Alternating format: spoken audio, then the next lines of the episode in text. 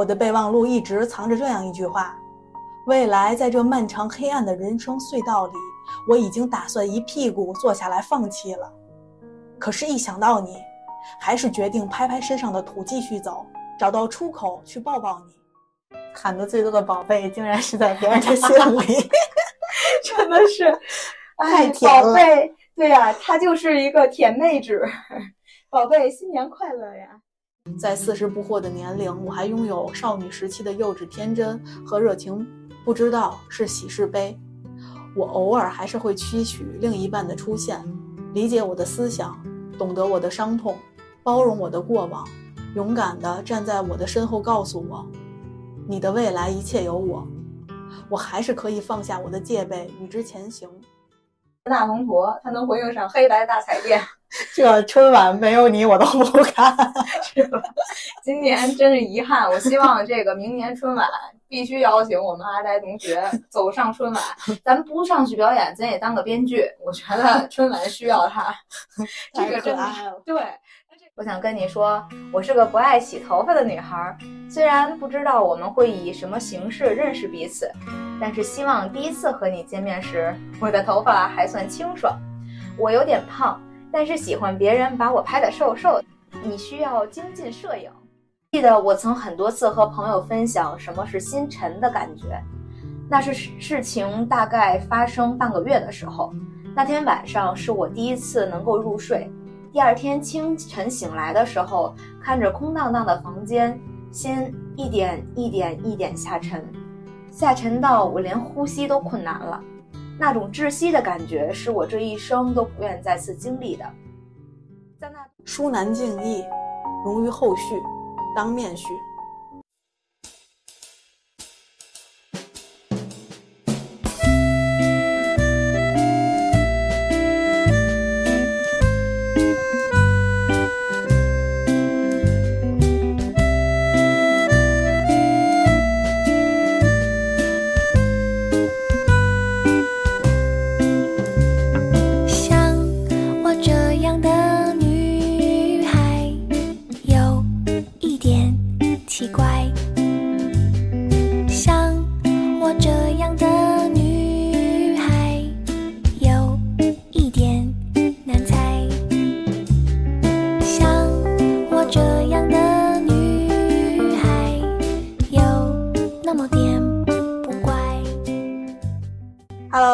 好，欢迎来到最新一期的咖啡 OT，我是夏夏，我是哈哈，欢迎你们的收听。今天我们为了迎合即将到来的情人节，做了一期新的情人节特辑。嗯，本期的主题是单身的人也要过节之未来的你，给我听好。好，本期我们将邀请身边的单身朋友们，给未来的你，也就是未来的男朋友或者女朋友。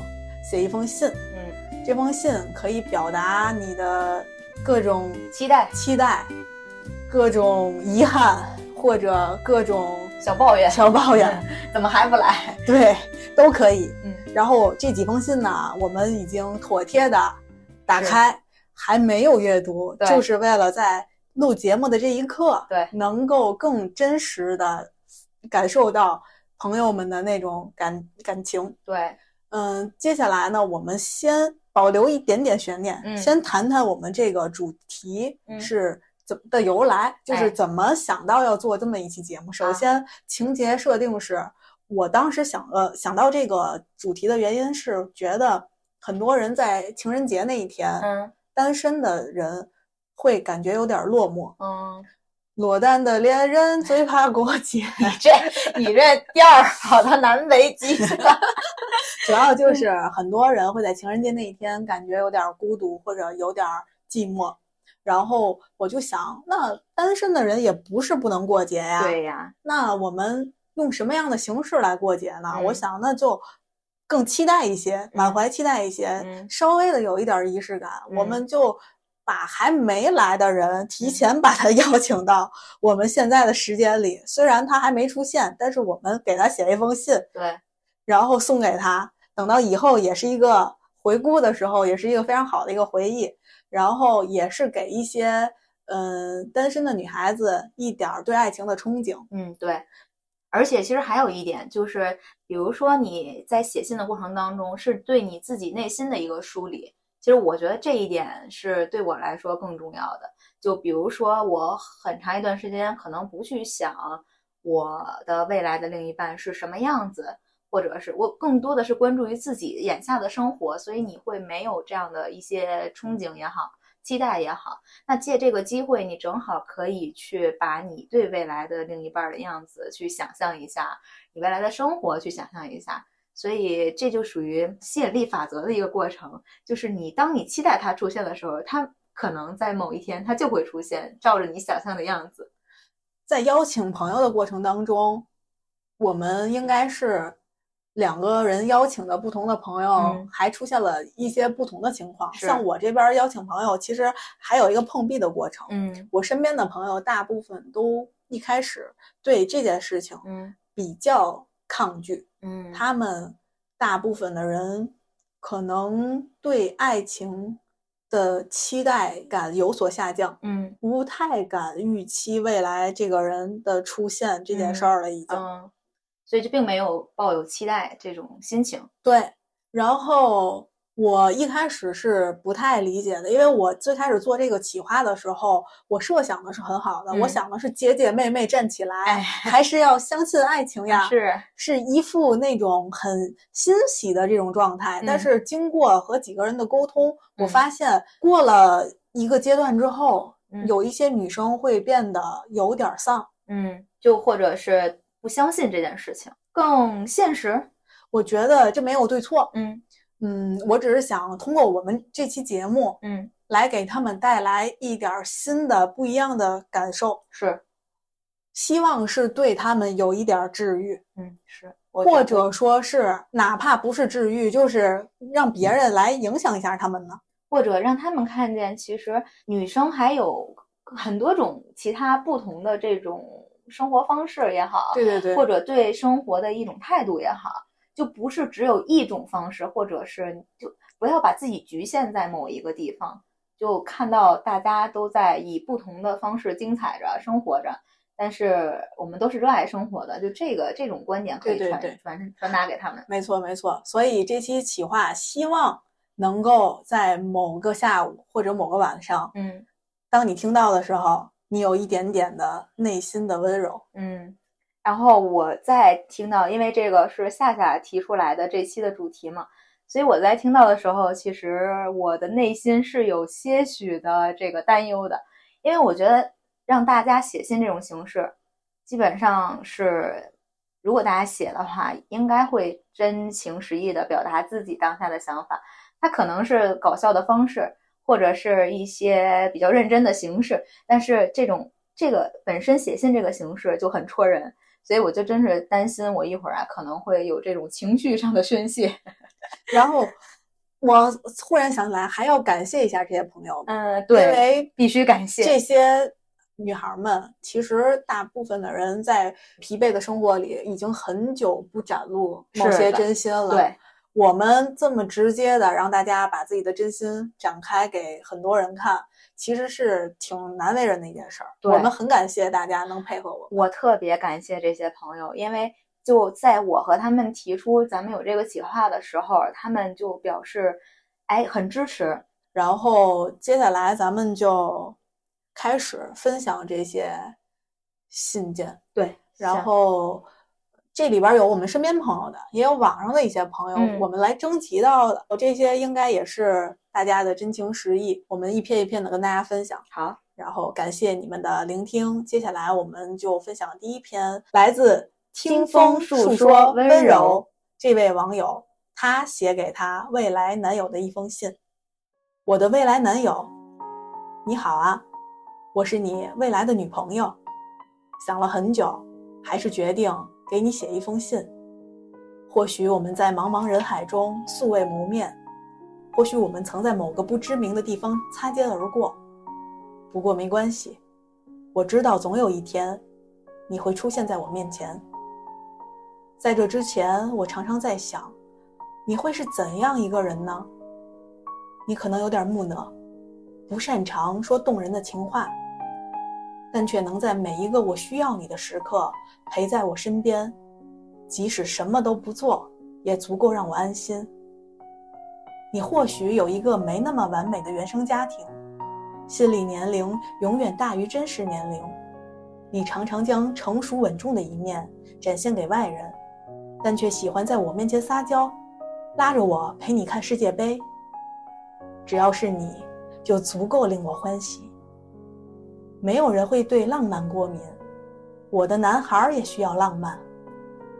其实大多时候的我并不是这样一个大胆主动的人，身上甚至有一千零一种小毛病。我没有高挑的身材，没有精致的五官，我大大咧咧、丢三落四，做事莽撞，出门常常忘记带钥匙，每天都需要抖被子找头绳。还总爱研究一些奇奇怪怪的黑暗料理。我准备好与你见面了。我总是扮演朋友恋情中的情感导师，正因为如此，我也总结了很多恋爱知识点。比如，你可能会下意识地藏起自己的脆弱，然后默默消化负面情绪。这时候，我会带你去吃好吃的，给你讲我收藏已久的笑话。比如，我不会阻拦你跟朋友开黑或聚餐，更不会问你游戏重要还是我重要，因为我知道谈恋爱是需要放假的。我更知道你很爱我。我想，我应该能做好你的女朋友吧。听说人的一生会遇到两千九百二十万人，遇到相爱的人的概率是零点零零零零四九。每一对相爱的情侣都是极其幸运，我们也会成为其中之一。我们可以躺在沙发上看电影，可以趿拉着拖鞋压马路，可以去海边看日出，可以在跨年夜数倒计时，可以用冰激凌和水果把冰箱塞满，再养一只猫咪和一只小狗，给它们取可爱的名字：一屋、二人、三餐、四季、我们。我的备忘录一直藏着这样一句话：未来在这漫长黑暗的人生隧道里。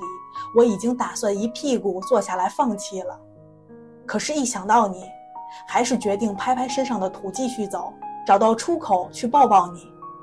这句话支撑着我走了好远好远，在每一个生活艰难的时刻，我都会想起你。我知道你在未来等我，于是我对自己说：“别怕。”然后鼓足勇气往前走。我想跟你讲这些年的开心与不开心，也想听你讲述那些我不曾参与的故事。我想用尽全力拥抱你，也想被好好拥抱。我想把余生交付给你，更想陪你走完余生。所以，可以拜托你快点出现吗？等了你很久的未来女友。这是来自我们在网上征集到一位网友的一封信，我觉得他写的特别真挚。对。而且你看，他的名字叫“听风诉说温柔”，我觉得他整个这封信里面就体现出了一种温柔，就是属于他的温柔。你知道，就我我很有共鸣的一点就是，他说说原生家庭的这一块儿，然后他说心理年龄永远大于真实年龄，所以他因为原生家庭的很多问题，很多人不得不把自己很成熟的一面展现在外面。但是谁又不曾是小孩子呢？谁又不曾希望？有一个人可以去撒娇呢，所以就是每好多点都很触动我，然后很真实的就是，总是扮演朋友恋情当中的这个。我觉得单身的女孩子好像都容易这样，就是大家好像都有这个特点。我们无师自通，特别擅长纸上谈兵。是的，理论这个知识十足，然后实践方面这个略显不足。而且，其实这个我我感觉在后面每一个朋友都会和其他单身的朋友在诉说着这样的一件事情，就是，嗯，单身也可以很精彩。当然，你也不要觉得像是我们有的朋友可能会对爱情没有了期待，或者有的朋友在有些时刻就会放弃追求爱情，而是就是做，就是结婚，因为结婚和爱情是两件事情，所以。如果你想结婚的话，那是很容易的；但是如果你想碰到爱情的话，那是很难的，也有可能会碰不到。但我觉得很多女孩子现在的坚持就是在等她的爱情出现。就是之前很喜欢一首歌，那首歌叫《晚婚》，但是听的年龄的时候还没有到晚婚的年龄。然后有一次我特意去查晚婚是什么时候，什么样的年龄就算晚婚呢？其实不同的人他有不同的解释，包括在法律上，这个对于晚婚也没有一个说明确的，比如说你到了三十岁你就要晚婚了或怎么样？曾经有有吗？如果你超过二十几岁，你再结婚是你的假期比别人多的啊？是吗？你属于晚婚了，你这那也是支持国家政策啊？对对，曾经的时候，所以就那首歌里面就什么，我曾预感我会晚婚，什么就是在等一个什么灵魂契合的人呀什么的，就其实很多女孩子应该都是这样的，就宁缺毋滥，就这种感觉。哎呀，所以就。你我是觉得读完了吧，没说让你就不行了那种情绪，但是又很温暖。我觉得他很对，很温暖，很很阳光，然后会照亮，你就觉得还是可以期待。就是他就很期待，然后他的期待也讲出了我们的很多期待，所以这种感觉就还挺不错的。好，保持这份不错是呢。然后接下来我们看下一个朋友，我们大老师。我觉得他这个应该写的很有意思啊，我来读一下。首先表扬你，你的眼光不错，很好，特别好。其次恭喜你，你是打败了流川枫、沈昌民、权志龙、肖战的男人。最后谴责你，迷路了这么久才找到我，是我站得不够高吗？我想跟你说，我是个不爱洗头发的女孩。虽然不知道我们会以什么形式认识彼此，但是希望第一次和你见面时，我的头发还算清爽。我有点胖，但是喜欢别人把我拍得瘦瘦的。你需要精进摄影。我喜欢游乐场，你最好不要恐高。我喜欢大海，但愿你不喜欢爬山。我喜欢狗，也可以接受你喜欢猫。还有，我阳康了，没有什么后遗症。我喜欢巴拉巴拉说个不停，希望你喜欢听我巴拉巴拉说个不停。想对你说的话太多太多，毕竟我们错过了三十多年的时光，所以你赶快出现，不然我要说的话更多。最后，我想问你，遇到我之前你过得好吗？现在有了我，生活有变得更好吗？虽然不知道过多久，在哪里才能遇见你，但是希望你知道，我始终期待与你相遇。还有希望你多加努力，早日转正，然后我们好好生活，一起长胖，一起变老。他是在以一种非常……但是我听着又我都好好感动，我没想到他会 写的这么……我以为因为我也都没读嘛，他发来我，我也我真是都没看。我说你教完了就好了。哎呦，我这读完了我还有点想哭，就是他，哎呀，这么可可爱爱的女孩子啊，就是值得被一个更好的人。对呀，就是你看，大家都是抱有期待的，就是希望那个人赶紧出现。虽然 谴责你迷路了这么久才找到我。行，那我们再来看看下一篇。下一篇来自蔡同学，致自己所剩不多的青春。二三年新春伊始，掐脚趾一算，我已经开启的三十八岁的里程。从二十三岁毕业，二十四岁工作。恍恍惚惚间，十四年过去了，用白驹过隙都无法来形容时间的流逝。用某音上那句话说：“我发现我的青春结束了。”在马上奔四的年纪里，我还总在问自己：爱情和婚姻，你还奢望吗？在畅想美好的未来、美好的婚姻的年纪，遇到了一个错误的人，自以为可以潇洒地摆脱恋爱与婚姻的关系。我爱我的。与世俗无关，到头来还是用十年的青春为自己的愚蠢买单。在经历了一次次相亲失败的经历后，我开始恐婚，或者说，我开始懒惰。我懒得去应酬无关痛痒的人，懒得去花时间了解一个陌生的男人，懒得去规划我们的未来。果然，能百分百付出的恋爱只有一次。我像一块耗尽电能的电池，再也无法充满。再也不能爆发全部的能量，直到我遇到了一位闺蜜，她开启了我认知领域的新篇章，让我知道人还可以有很多生活方式，让我不再过度的担忧未来，坦然接受，也许命中注定我要一个人走完余生。我不再纠结十年时间的荒废，不再羡慕三口之家的欢乐，不去担心在无人知晓的时候我悄然逝去。一切都是表象，唯独心是自己的。只有守住自己那颗躁动的心，慢慢安抚它，顺从它，哄着它，我的人生就没有遗憾了。在四十不惑的年龄，我还拥有少女时期的幼稚天真和热情，不知道是喜是悲。我偶尔还是会期许另一半的出现，理解我的思想，懂得我的伤痛，包容我的过往，勇敢地站在我的身后，告诉我，你的未来一切有我。我还是可以放下我的戒备，与之前行。失之我命，得之我幸，一切都是最好的安排。亲爱的自己，好好努力经营自己所剩不多的青春吧，一切都可以从头开始，唯有时间不可以。治愈自己的可以是工作，可以是旅行，也可以是看书养花，唯独不是靠别人。努力锻炼身体，努力照顾好自己吧，为了父母，也为了自己自由的未来。我时常幻想自己的晚年生活，在一个安静的院子里，有许多花花草草，有肆意玩耍的狗狗。夕阳西下，我一个人安静地欣赏着落日，细数着过往种种，脸上洋溢着安静且幸福的微笑。我喜欢面朝大海、春暖花开的日子，这样的日子可以是我自己，也可以是我们。如果没有我们，我亦欣然接受。以上是来自蔡同学的一封信。嗯，那看蔡同学，他说他是在。开启了自己三十八岁的里程，所以，我感觉这个不管是多大的年龄，好像都一样。就他现在表现出来的没有焦虑，然后更多的是要与自己的一种生活方式，就是更爱自己的这种感觉。可能每个人所处的阶段不同。经历的事情不同，表达出来的东西也不一样，是就很不一样。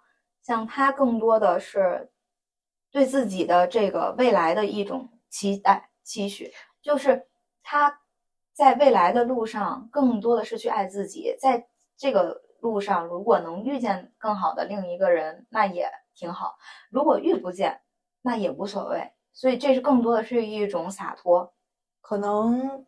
我觉得已经比较通透了吧。嗯，对，这也是所有的女孩也也要经历的一个过程。不管是你有婚姻也好，或者不曾经历婚姻也好，所有的终点都是更爱自己。嗯，对，年龄它这个界限更多的是世俗给我们的一种枷锁，特别是给女生的一种枷锁，好像你在什么样的年龄该干什么样的事儿。如果你没干这样的事儿，世俗的眼光会对你有一些许的这种评论也好、评价也好、非议也罢。但是你自己是可以去调节这些东西，或者是去面对这些东西的，因为别人你管不了，你只能是向内去看自己，你怎么样面对这样的事儿，或者你怎么样和自己的内心达成一种和解。其实很多真的是看自己。如如果你活在这个世界上，太在意别人的眼光。有的时候是很痛苦的，或者你没有办法决定你自己过怎么样的人生，由别人去掌控你的人生的时候，你也不一定会快乐呀。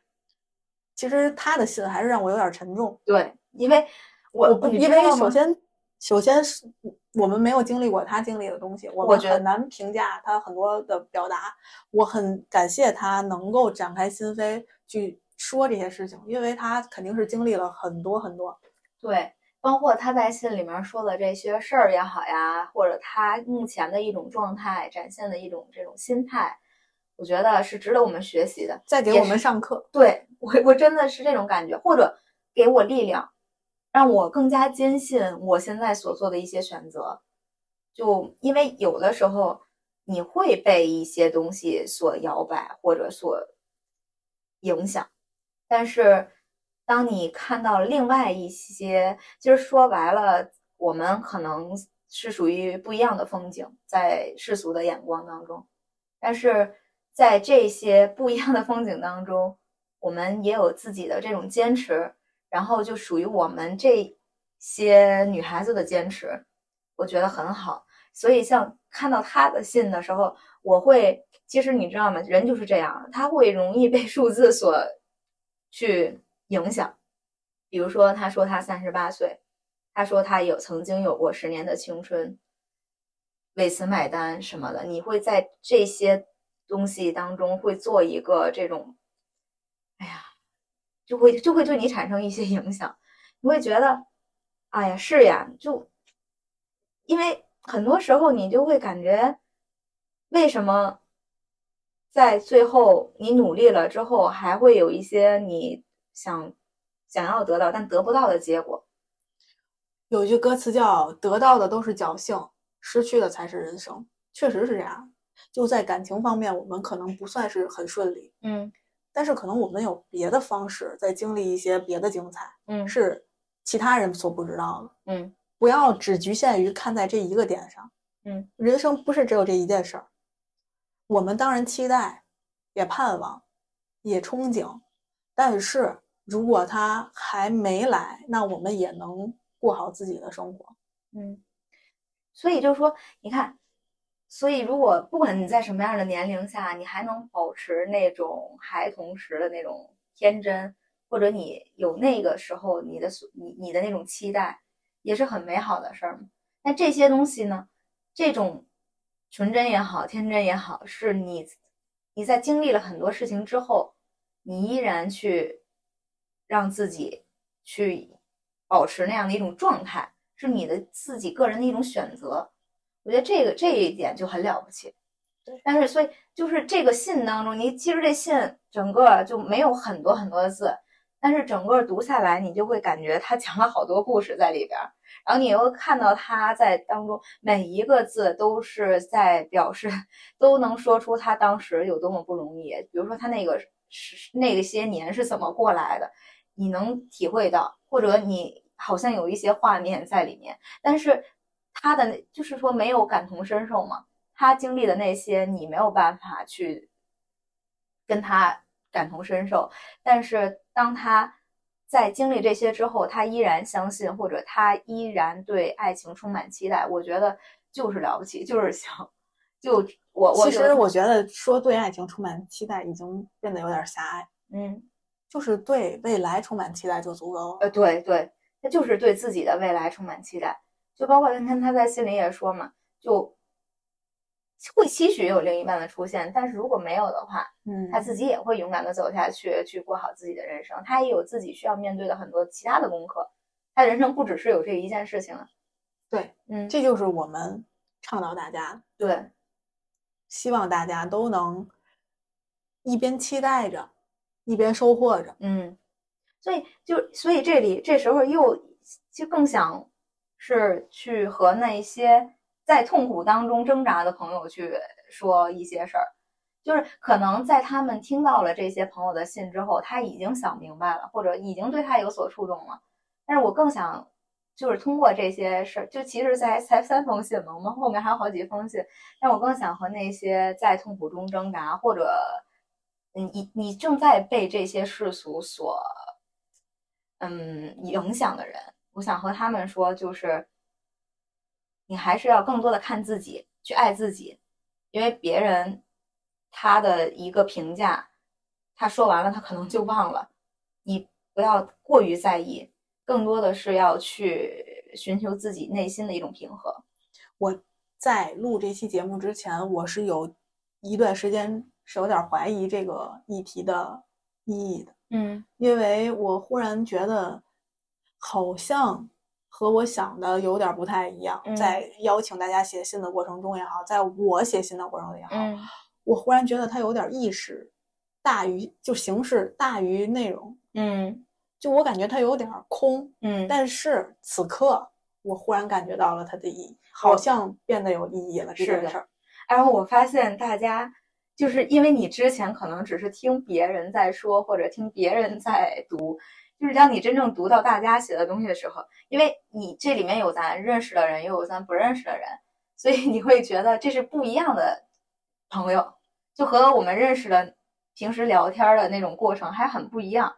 所以就这个就是从别人的身上也在汲取很多力量。我觉得这封信就是在给我力量，而且文字的力量和他表达出来，因为他作为一个过来人，我们认识他，然后他给我们传达的这种力量和文字还是不一样的。对，所以当你又读出来，看到他写的这一刻，我觉得对他来说也是一个自己梳理的过程，因为他如果能写成这样，那他就代表着在已经和自己达成了一种这个。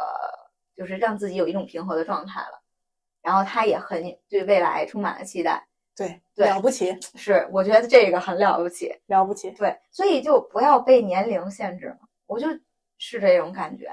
因为像我们在经历三十岁的时候，会很有一点焦虑，对年龄的焦虑，但是三十怎么样，四十怎么样？就不同的年龄，如果你要说焦虑，你可能三岁 你也焦虑呢，那那也不一定呀。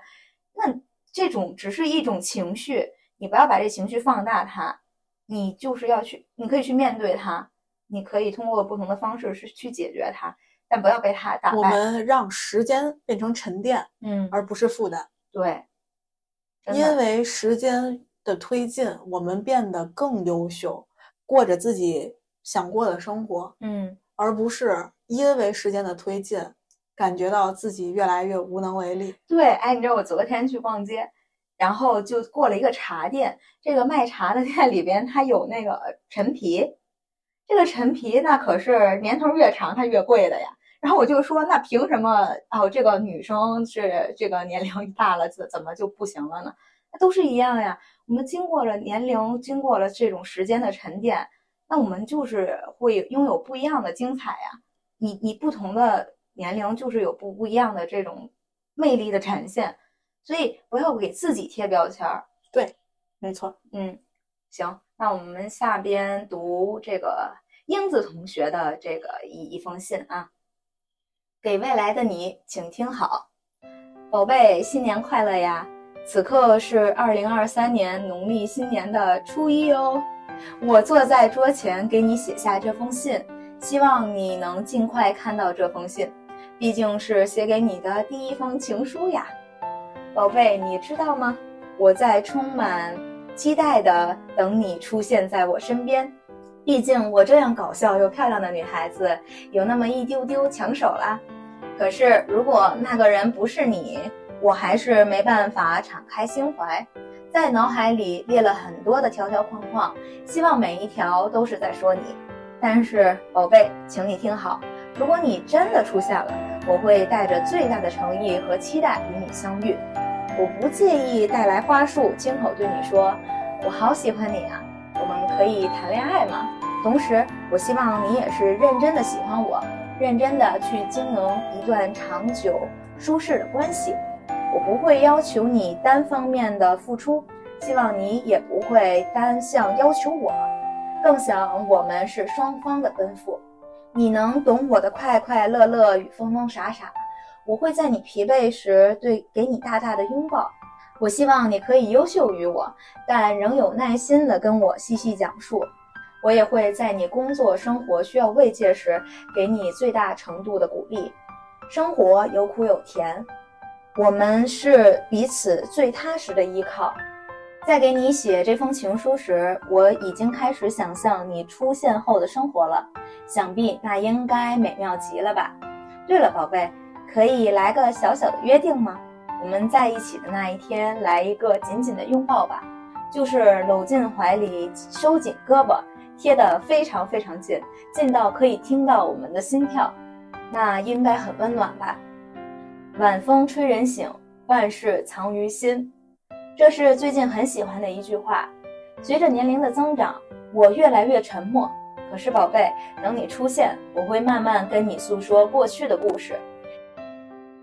喊的最多的宝贝，竟然是在别人的心里，真的是太甜了。宝贝，对呀，她就是一个甜妹纸。宝贝，新年快乐呀！你看。她的这个信和大老师的那个信有很多相同的地方，可能真的人的阶段不同，然后畅想的东西也不太一样。对，就像他们就好像哎更具体化，就是仅仅还有点那种少女情怀的感觉。不知道蔡同学听到这封信的时候会不会说，嗯，挺可爱的小朋友。对对对，蔡同学就是一副过来人的姿态，说有点意思啊。所以也可以期待呀，就大家都可以期待这个紧紧的拥抱，可以听到心跳的拥抱。我觉得这个形容就是很具体、很贴切。就表达，你看，就我们来做一下语文的阅读表达吧。作者这一刻的心情是什么？大大的期待。哎，就是这种通过这样的描写来表示，他真的是对这种期待具象了，已经就对，就很就很具象呀，就是一个具体的这个过程。哎，我觉得还是很好的。我还有点羡慕他们这种，因为我已经很长时间。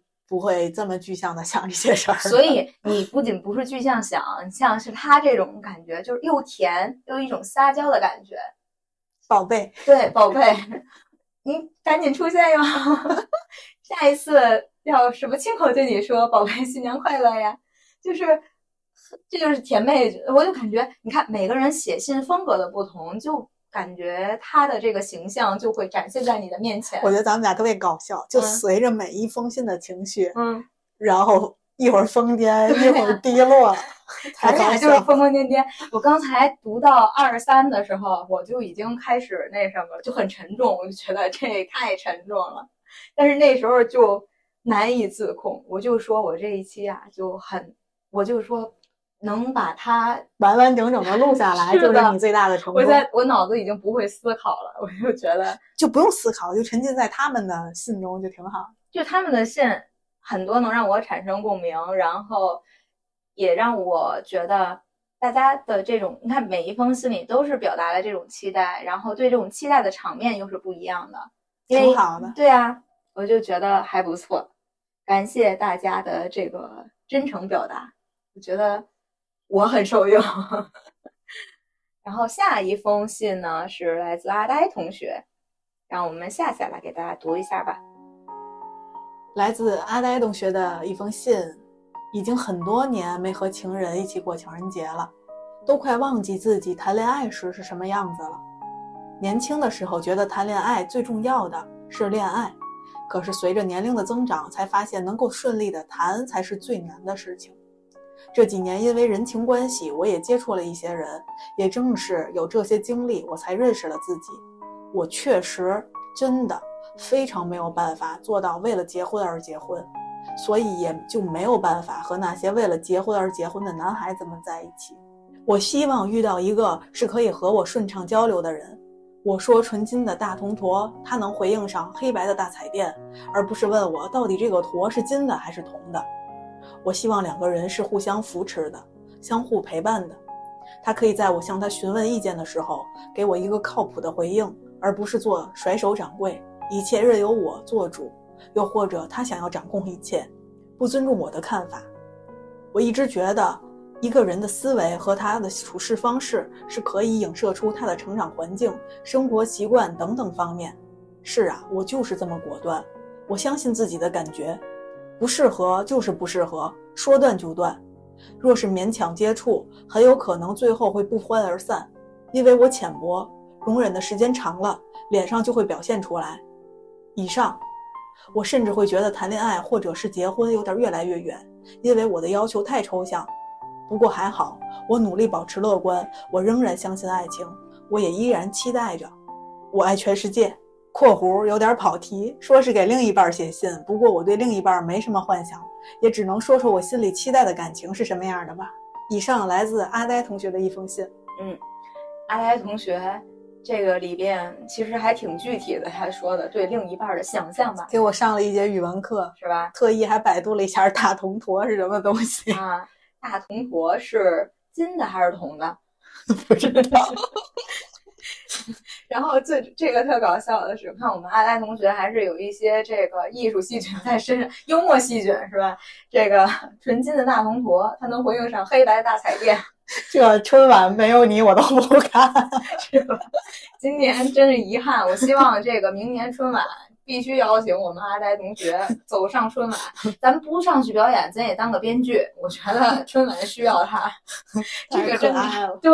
那这个非这个更搞笑，我就觉得 然后，但是他这里边有很多的点是我也有很有感触的，就是你看他说对另外一个人的期待是说两个人相互扶持，然后相互的这种帮助，然后携手共进是这种感觉，而不是一个人做主，然后另一个人就甩手掌柜这种，或者是完全听从一个人的，就应该是相互商量的这种关系。我觉得我们都能从大家的这几封信中都能听出大家的不妥协，嗯，对，这点特别好。是，但这点又涉及到一个问题是，就话语权话语权的问题，就是在这个家里面，好像是是不是得有一个人说算，就这种感觉，就我我让我产生了这样的联想，因为有的时候有的家或者有的人是有所谓的大男子主义或大女子主义，就是这种他的这种坚持啊，或者是这种强势在的，我觉得这些东西都是相互的。当你遇见对的人的时候，你不觉得那是一种妥协？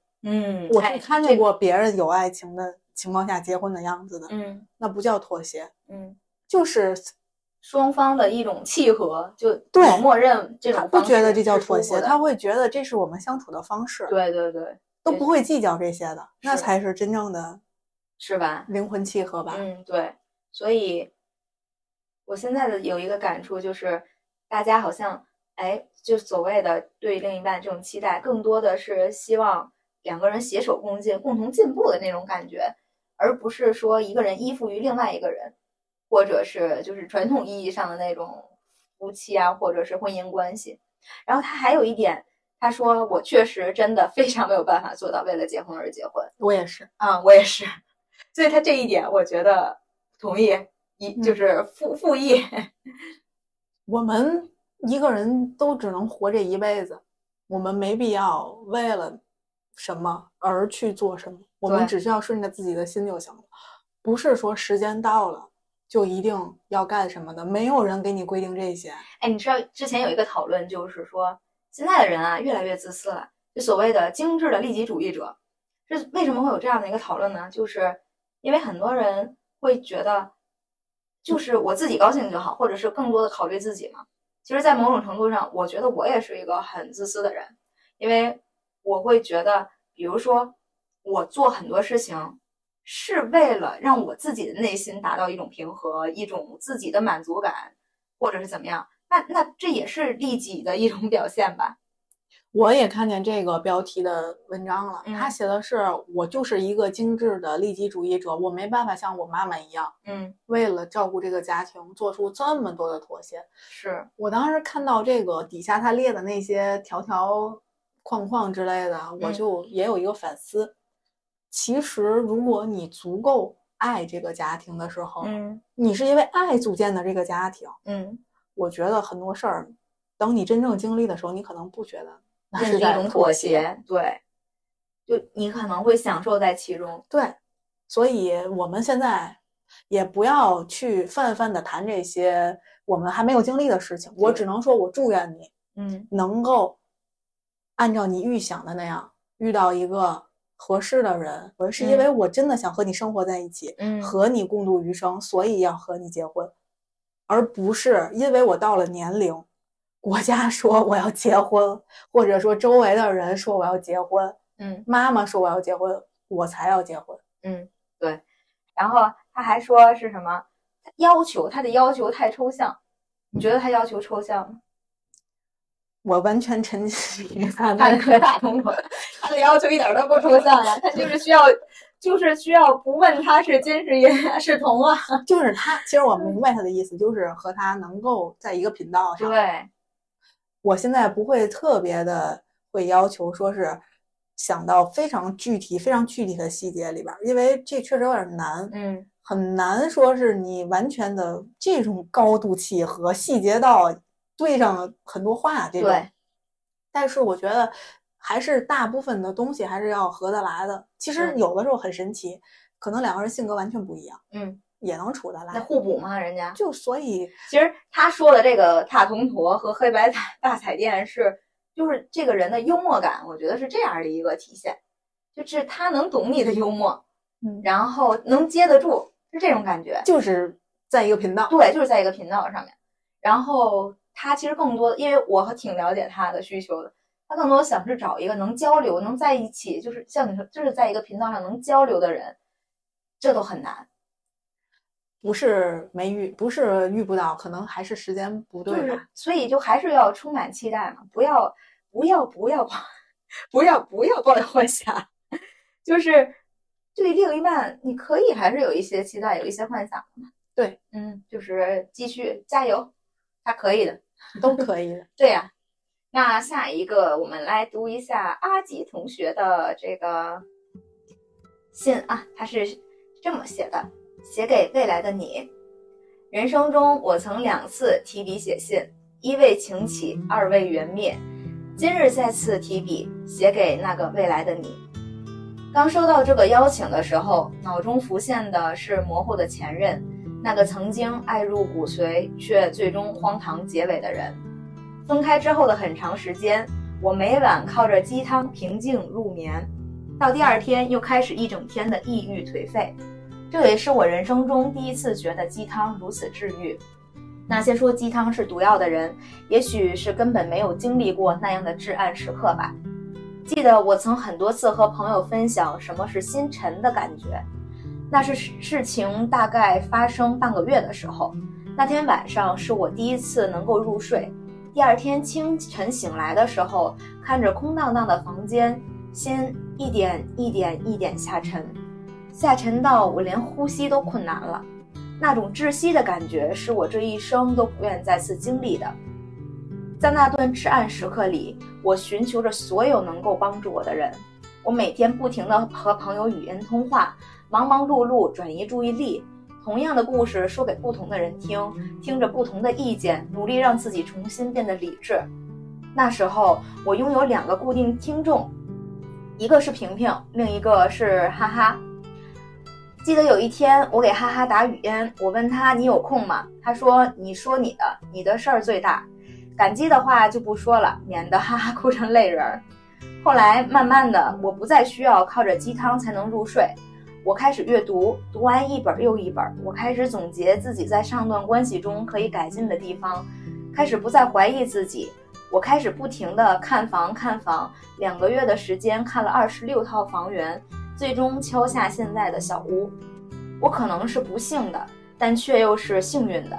失去的东西，最终以另一种更好的方式得到了补偿。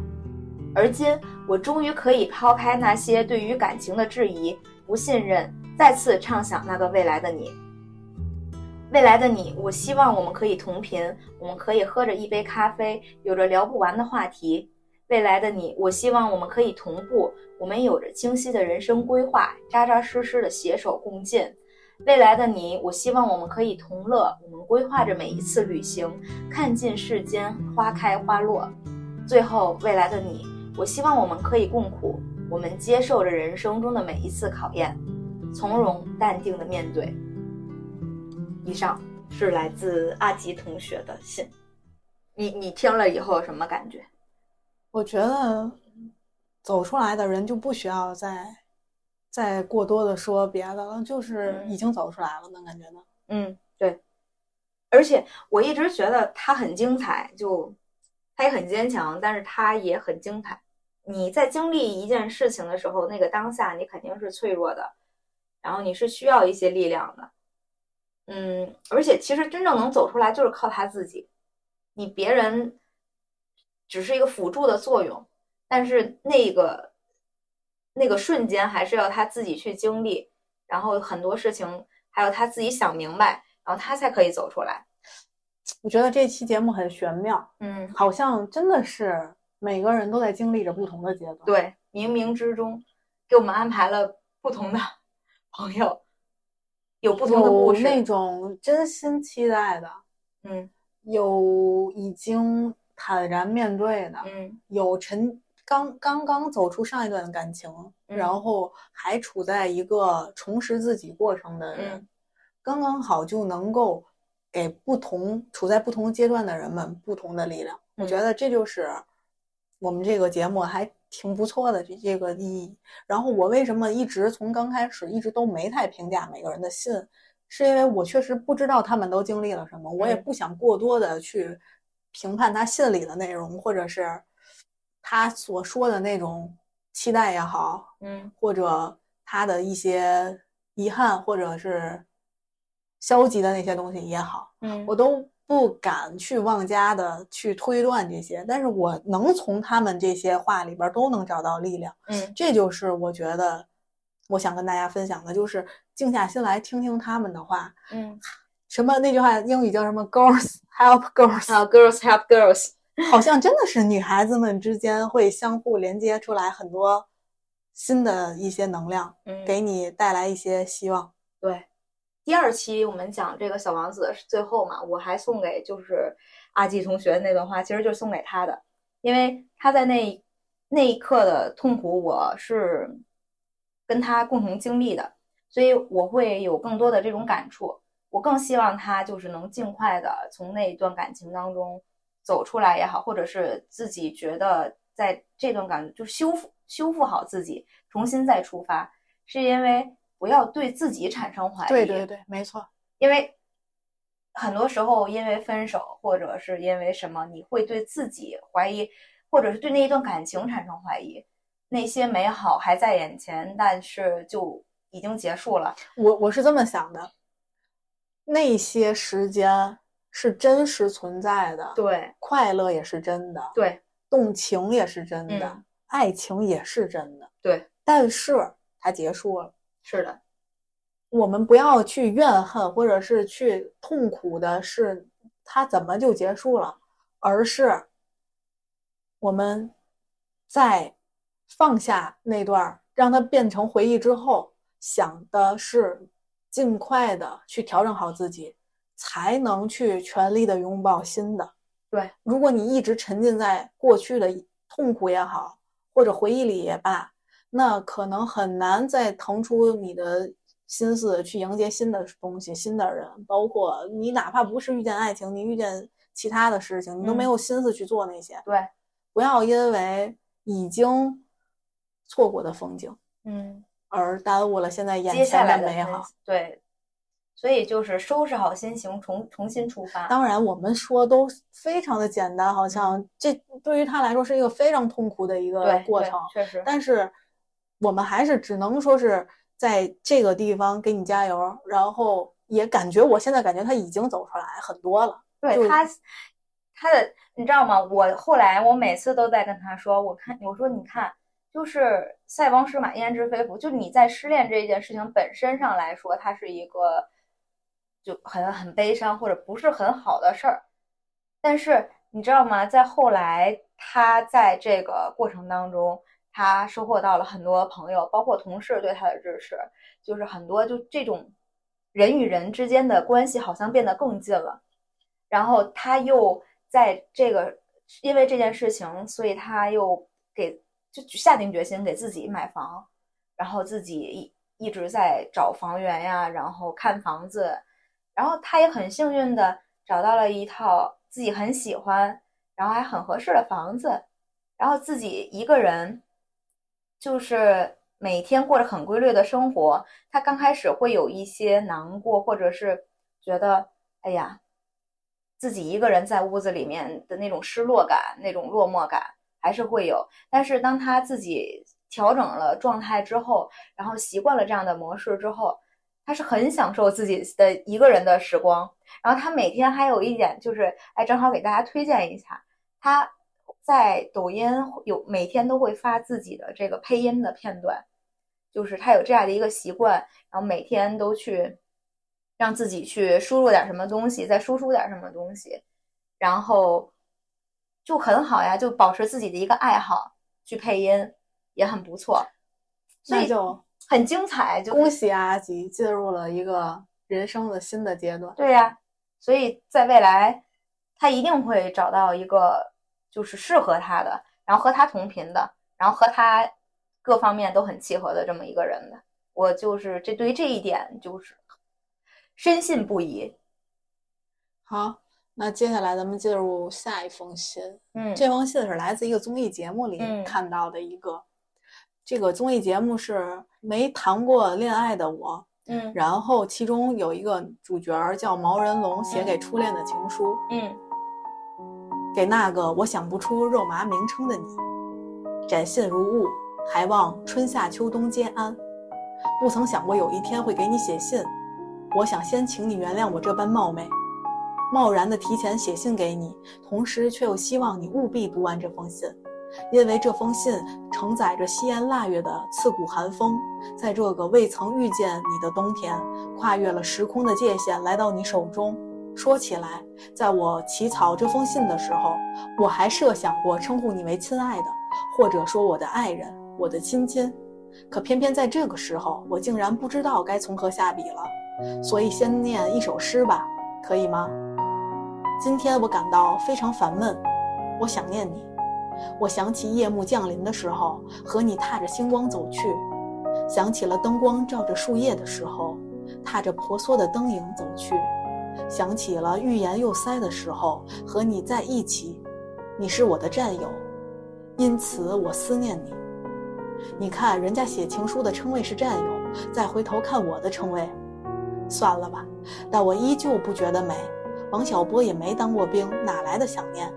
可我还挺喜欢王小波的，他喜欢写爱，写他认为的宇宙间的浪漫。其实我挺羡慕他的。人长得不好看，但遇到的却是爱他的灵魂的人。你呢？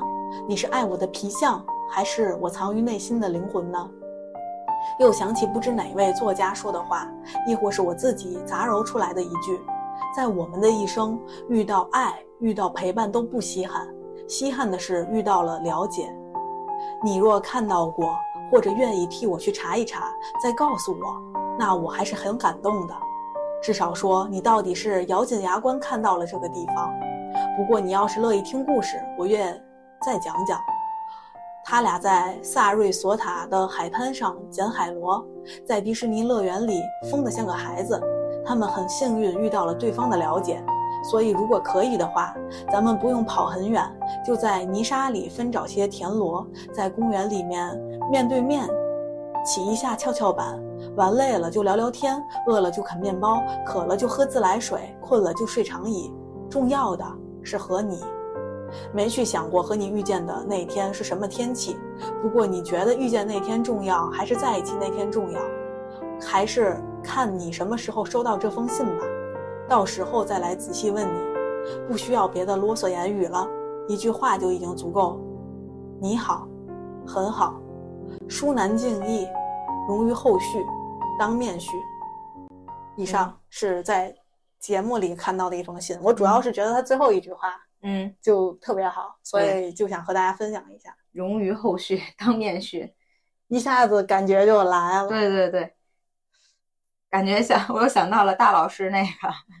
听我絮絮叨叨，就是一直在跟他讲啊，对对对，就这种感觉。这是个男生，所以当时为什么要想放一个男生写的？就是觉得在众多的女生悄悄话里，看看男生对对于这个没出现的人是想说些什么呢？其实大家你看，就是情感这个东西是没有性别之分，对对吧？没错，就大家都是在对于自己未来的另一半充满了这个期待，然后也是在想。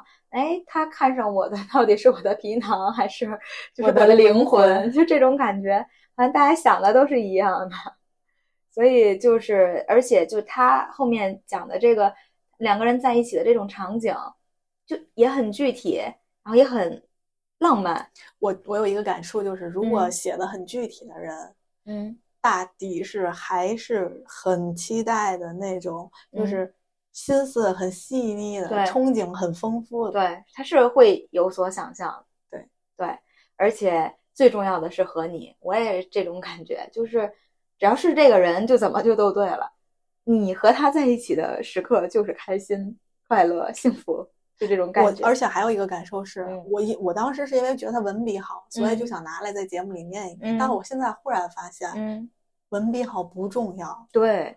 我发现真挚的情感前几封好像更能打动人。对啊，而且我发现大家写的都很好。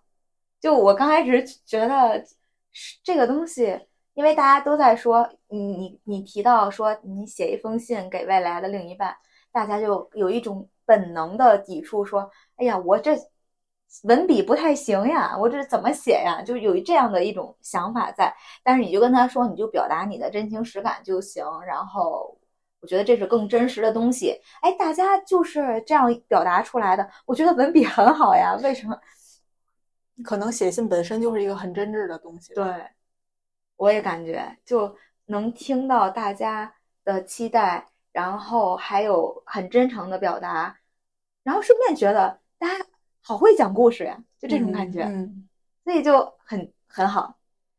然后接下来就要进入史上最尴尬的时候了。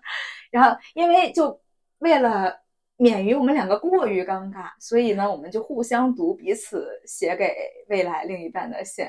那我就先来读这个夏夏女士 给她未来另一半的信，准备好堵耳朵，请 期待。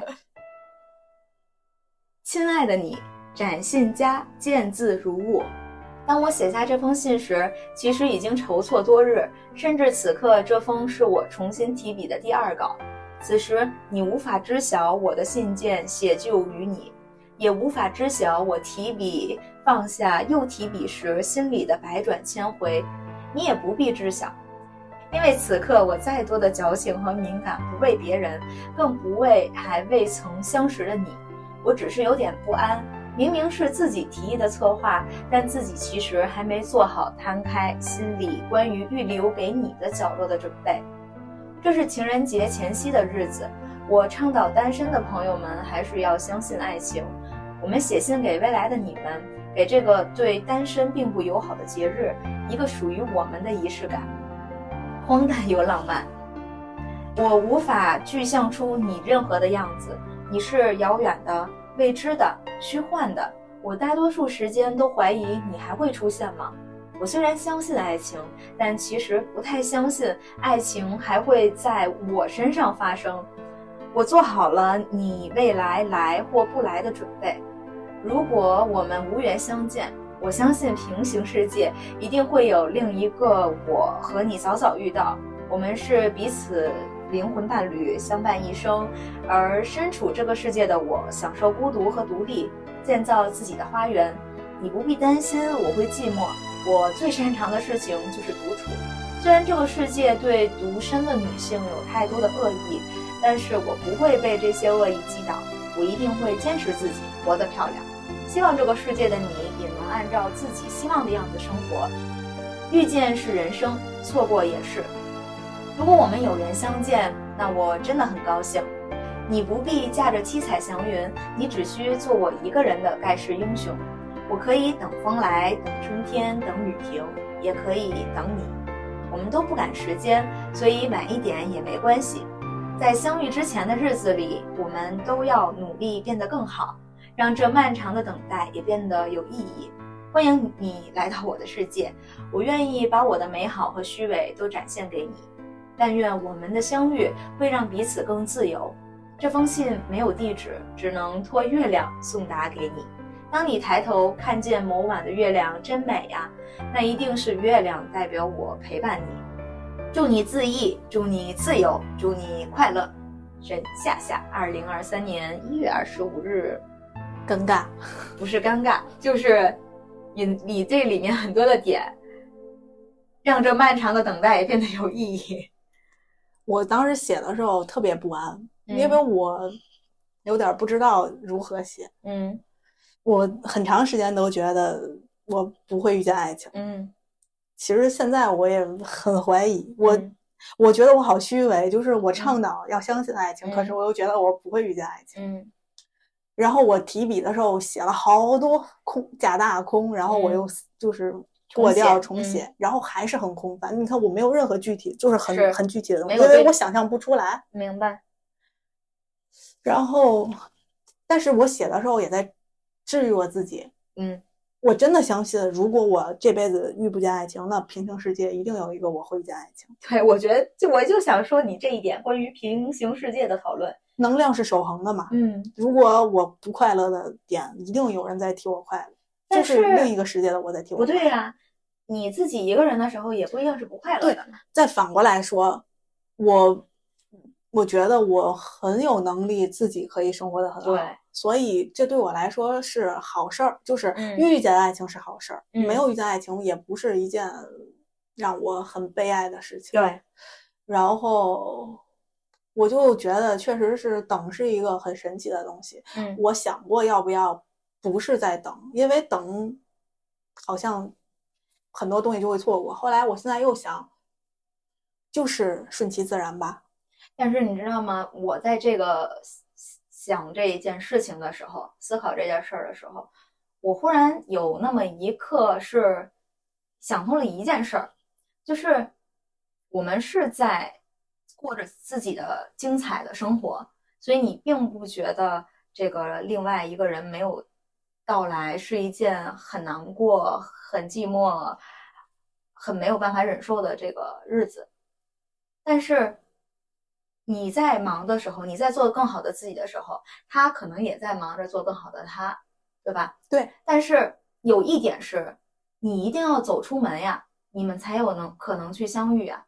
如果你一直在等，或者你一直不出这间房子，你一直在房子里面待着的话，你有可能真的跟他不会相遇啊。所以我觉得走出去这一点也挺重要的。我所谓的走出去，不是说你一定要去外面去交朋友，或者是会怎么样啊。你就是要在很多情况下去打开自己，而不是说算了，我就这样过我自己。其实，如果你现在从现在开始不交朋友，咱们也不社交，就自己怡然自得，很可以，也能过得我觉得这就是自己自己追求的不同吧。嗯其实我觉得主动出击和原也不叫原地等待，就是按自己的节奏生活都嗯可以。我不觉得这两个不可以同时因为你在精彩的同时，你可能已经施施施展了你的魅力，就有一个人已经看到你了。对，对，所以所以我说的走出去也是这种感觉，就你要把自己活得很精主要就是自己，对还是不要说是把这个这件事儿当做中心，而是把做好自己当做中心，对不要把去遇见别人当做中心。就我天天就想着如何去偶遇、艳遇，或者说是去赶快就包括解决到你知道吗？解决到单现在就。是有一些这种软件儿嘛，就交友软件儿。如果你可以敞开心扉去接触接触不同的形式，也是一个不错的选择嘛。对对，然后而且我我觉得你里面提到平行世界的这个概念，也会给大家很多这个治愈的力量。就哪怕在现实的生活中，真的真的就是找不到，那又如何呢？一定有另外一个你在替你精彩，就过不同的人生。对，所以你只管把这个世界的你过得好就好了，哪怕是自己一个人，也要也要让自己过得舒服。而且我坚信这个世界一定有你的灵魂伴侣，只嗯是可能你们没遇见。没遇见的话，就在各自的世界里过好就好了。嗯，遇见的话，那就是幸运。对。如果遇见的话，人家说就是我跟你就是之前我们谈论过那个初恋的这个电视剧嘛，他说两个人彼此喜欢，然后灵魂这种契合相遇的概率是六十亿分之一，就那个电视剧那个画面还是挺好，就那个男主在那儿画六十亿，然后两个人张上面六十亿分之一。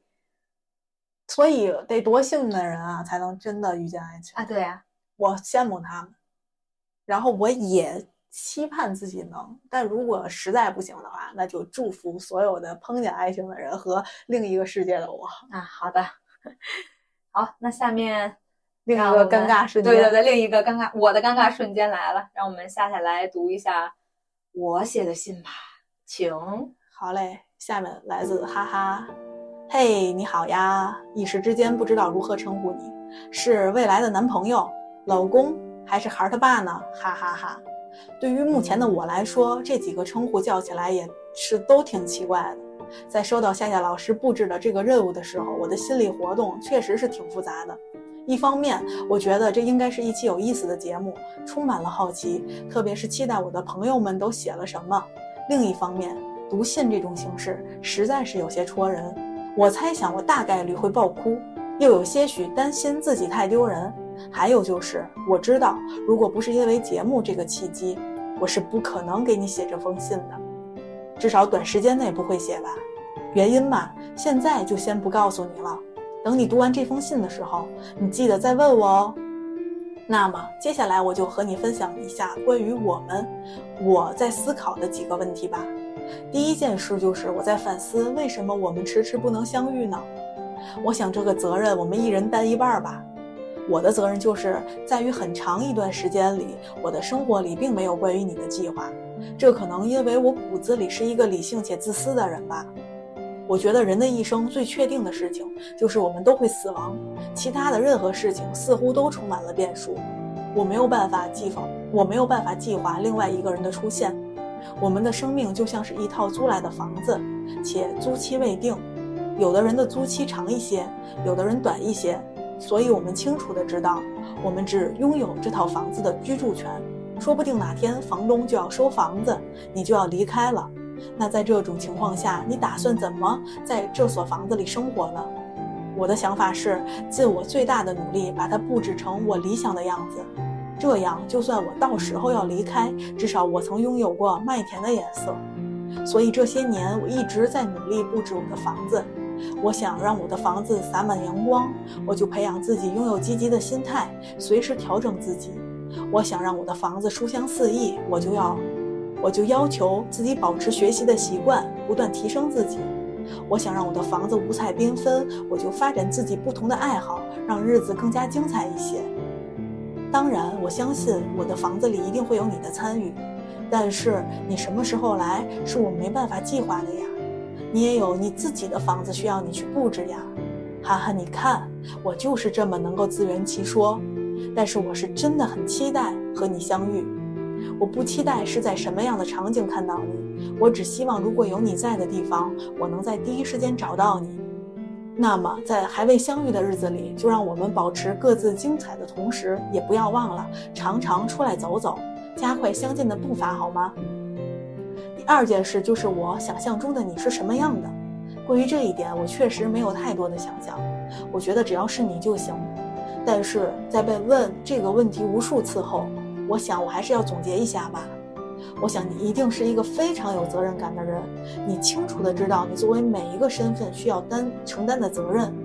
你心胸宽阔，不斤斤计较，乐观豁达。你有自己的理想，并为之努力奋斗。这样的你本身就很美好了。这也是我心之所向。第三件事就是我想象中的我们的一起生活的场景是什么样的。我想我们可以一起养一条狗。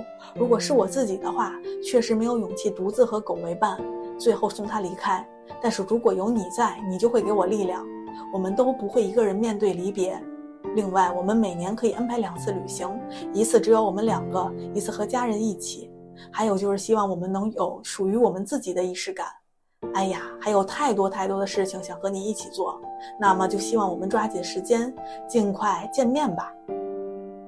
以上，来自哈哈，对，草草收场。我就没，我以为没完事儿，然后这个没了。有有太多想说的，又一想，哎，算了，还是保持一些神秘感吧，以后再说吧。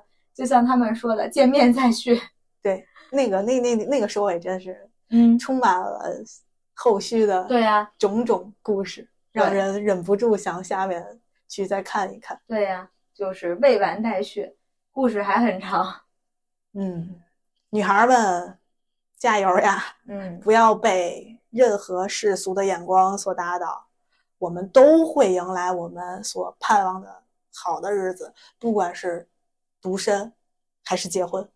对。所以，哎，你说到还结婚的话，我还是有一点感触。就可能有的女孩她已经结婚了，但是她可能在当下并没有那么的快乐，快乐会那么幸福。呃，可能她走进婚姻的生活当中，发现，哦，这可能不是她想要的那种婚姻，或者她努力了半天，觉得没有办法达到她理想的那种状态的话，我觉得那还还是要做自己嘛。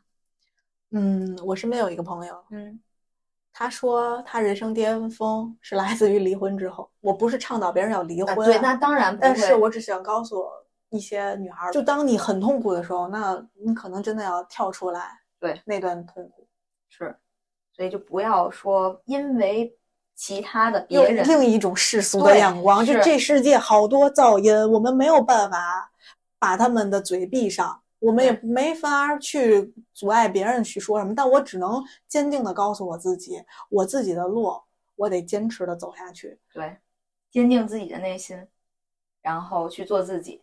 你看大家都是这种想法嘛，就遇不见遇遇得见这个东西，你没有办法确定，那我们就让自己精彩，做好自己，然后遇见了，那就两个人一起精彩。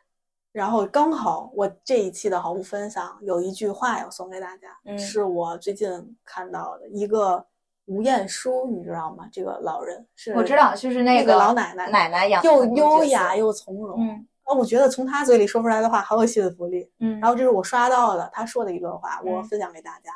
她说：“亲爱的女孩，不要看见别人发光就觉得自己暗淡。每个人的阶段不同，他们只是比你提早拥有，属于你的，迟早会来的。”这是他说的话，嗯，我想借他的话来送给大家。对属于你的，迟早会来的。那以上就是我们本期的咖啡有 T 的节目，感谢你的聆听，祝你在忙碌的日子当中不要忘记多喝热水水。拜拜，下期再见。既让人伤神，还更困身。女人真聪明，一爱就笨。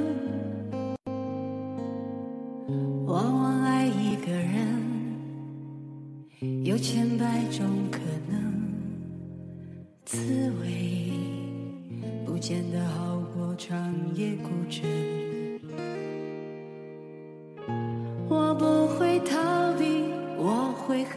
真。那爱来敲门，回声的确好深。我从来不想独身，却有预感晚婚。我在等世上唯一契合